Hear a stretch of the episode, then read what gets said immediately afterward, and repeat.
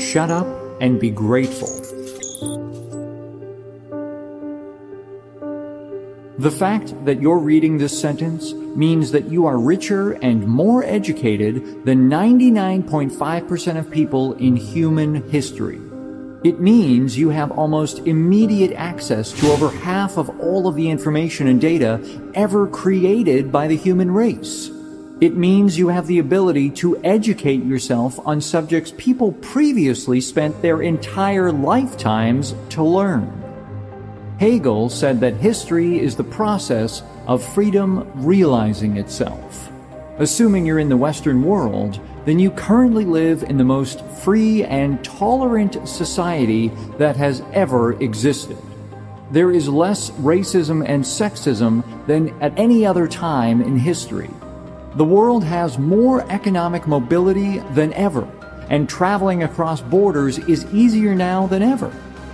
You may be unhappy with your love life, but just a few generations ago, casual dating was an impossibility. Contraception was a rarity, and you could be disowned by your family for fooling around with the wrong person. A few generations before that, you likely never went to school with someone of the opposite gender, and your parents chose who you married. In some countries and regions, you could have been killed for sleeping with or even flirting with the wrong person.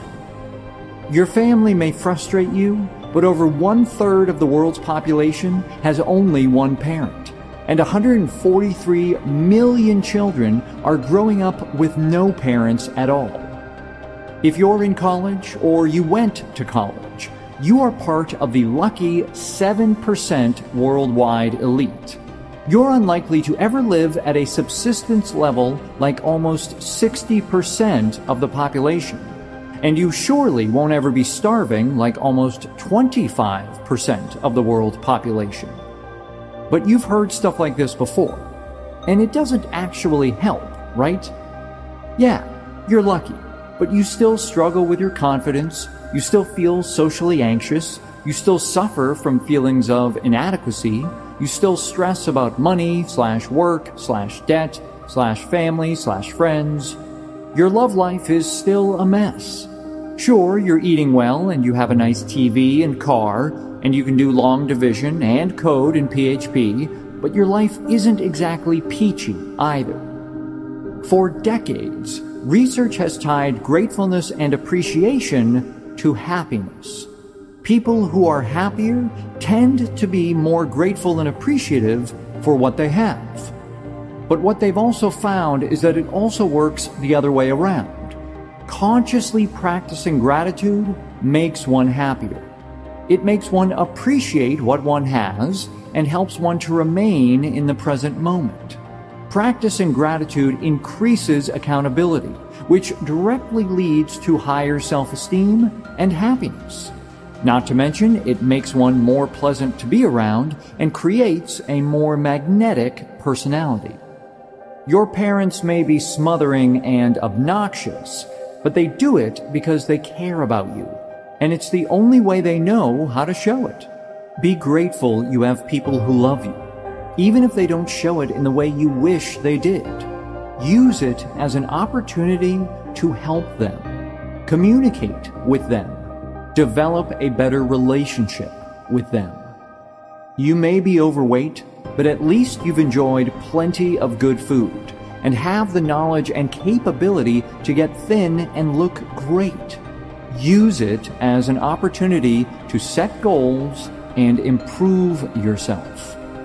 You may be single and lonely, but at least you live in a society which accepts open communication between men and women, is liberal about dating practices, and at least you have the means to get out there and improve your situation.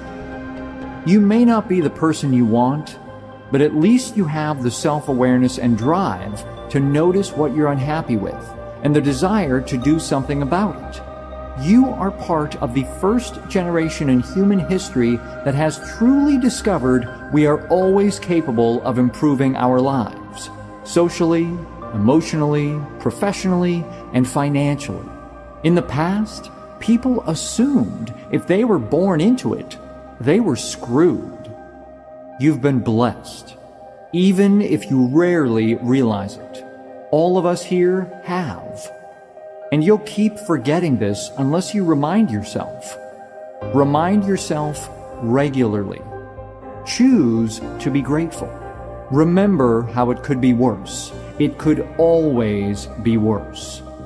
The human mind naturally overemphasizes the negative. Psychologists have found that the loss of something is two to four times more painful than the joy of gaining the same thing. It's an unfortunate mechanism that has kept our species alive and thriving, but also keeps many of us in a constant state of irritation and stress.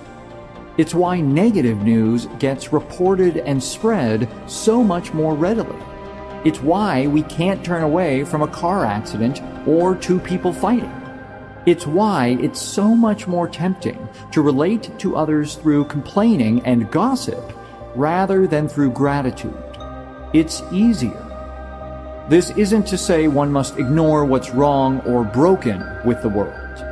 I'm the last one to pretend everything is unicorns and rainbows.